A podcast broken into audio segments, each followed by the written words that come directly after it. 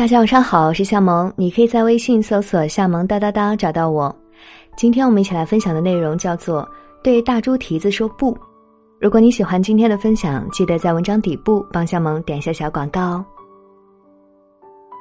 有想过你日后为什么会出轨吗？有想过你为什么有了男朋友或者女朋友，看见其他人还会心动吗？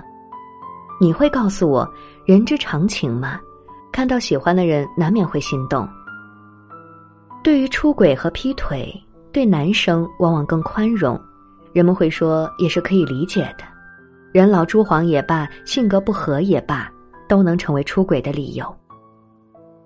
可故事回到以前谈婚论嫁的时候，两情相悦，你侬我侬，非对方不嫁，非对方不娶。仔细冷静下来。想想对方是你这一辈子想要一起共度难关的人吗？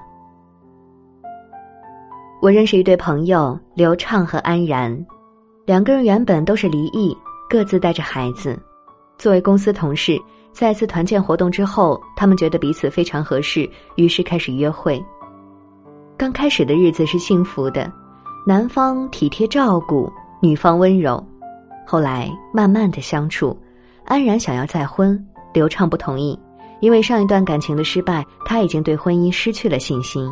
刘畅现在想要的只是两个人互相照顾，仅此而已。如果是你，你会怎么做呢？继续这段感情，安然和刘畅还会像以前一样和平相处，周一到周五去公司上班，周末带孩子出去玩儿。可是安然永远得不到婚姻，也得不到他想要的安定。是的，有总比没有好。在这样安逸的港湾中，我们很可能为了迎合别人、讨好别人，已经开始慢慢的失去自我。不知作为听众的您，现在是在恋爱中还是单身呢？恋爱中没有关系，下面的分享刚好适合您；单身更没有关系，可以好好审视未来的恋爱。我们都是抱着美好的愿望去恋爱。没想到一见倾心之后是各种的吐槽和挑剔，不行，你太邋遢了，你太懒散了，你得去锻炼，你皮肤不好，你参加太多的聚会了。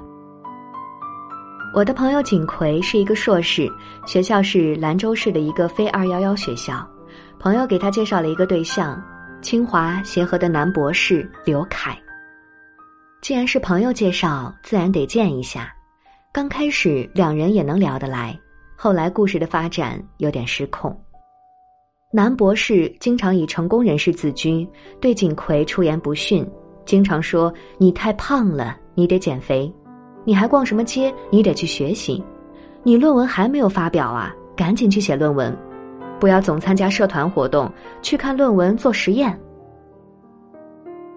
在相处一段之后，景葵陷入了自我反思。我有那么差劲吗？从小学到大学，我一直还是很努力的学生。研究生期间也参加社团活动，经常锻炼和看书。怎么在男朋友这里就变成了一个懒散的形象？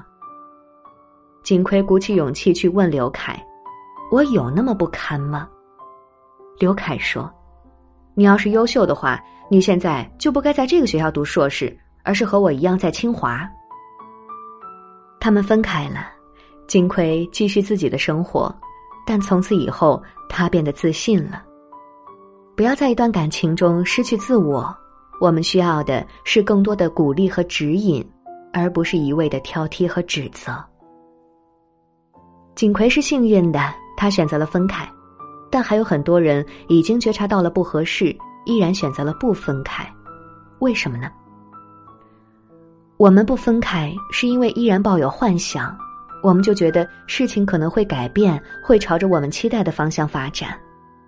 我们不分开，是因为我们习惯了待在一个熟悉的环境里，而不敢去未知的环境里探索。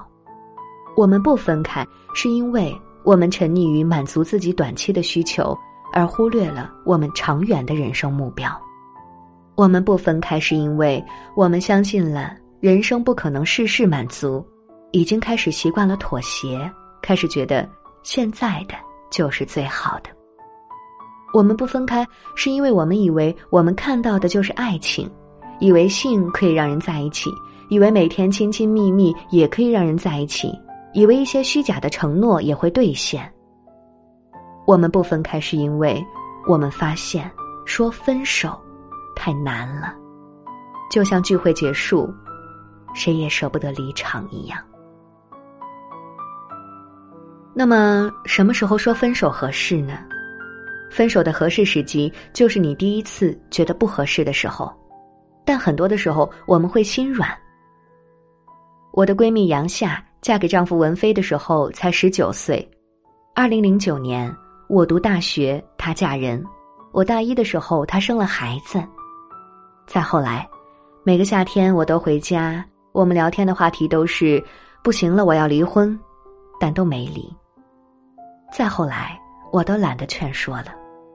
每次杨夏跟我说她老公又打她，她婆婆不给她带孩子，我就说杨夏离婚吧，你可以养活你自己和孩子。杨夏告诉我，你知道吗？文飞对我还是很好的，我自从结过婚，家里的饭都是他做的。婆婆不带孩子吧，没关系，孩子现在也大了，忍忍就过去了。反反复复持续了十年，去年夏天，杨夏和文飞终于离婚了。什么时候分手合适呢？当下，现在，在你觉得你的另一半不符合你要求的时候说分手。在你觉得你的另一半对你的未来人生规划完全漠不关心的时候说分手，在你觉得你的另一半不能给你带来信任感和快乐的时候说分手。假设我们现在确定对方是不合适的人，需要分手，怎么说呢？这里有一些实用的小建议。第一，不要将对方全部否定。在分手的时候，双方总是都有缺陷的，不要一味的贬低对方。第二，清晰的表明你的立场，表明你的立场，不要拖泥带水，分手还给对方留下念想。这个时候，最重要的是坦诚，不要让对方猜你的意思。第三，你说分手是你的选择，分开之后，对方的所作所为和你没有任何关系。所以不用为自己的选择而道歉。第四，回忆一下你对对方的要求，这样你可以给对方一个心服口服的理由。以上这些仅仅只是建议，但真要说分手的时候，我们还是要选择一些比较缓和的方式，比如说，可以给对方写一封长长的信，比如说，分手时候多从自己身上找原因，而不是。挑剔对方了。好了，今天就到这里，祝你晚安，我们下期见。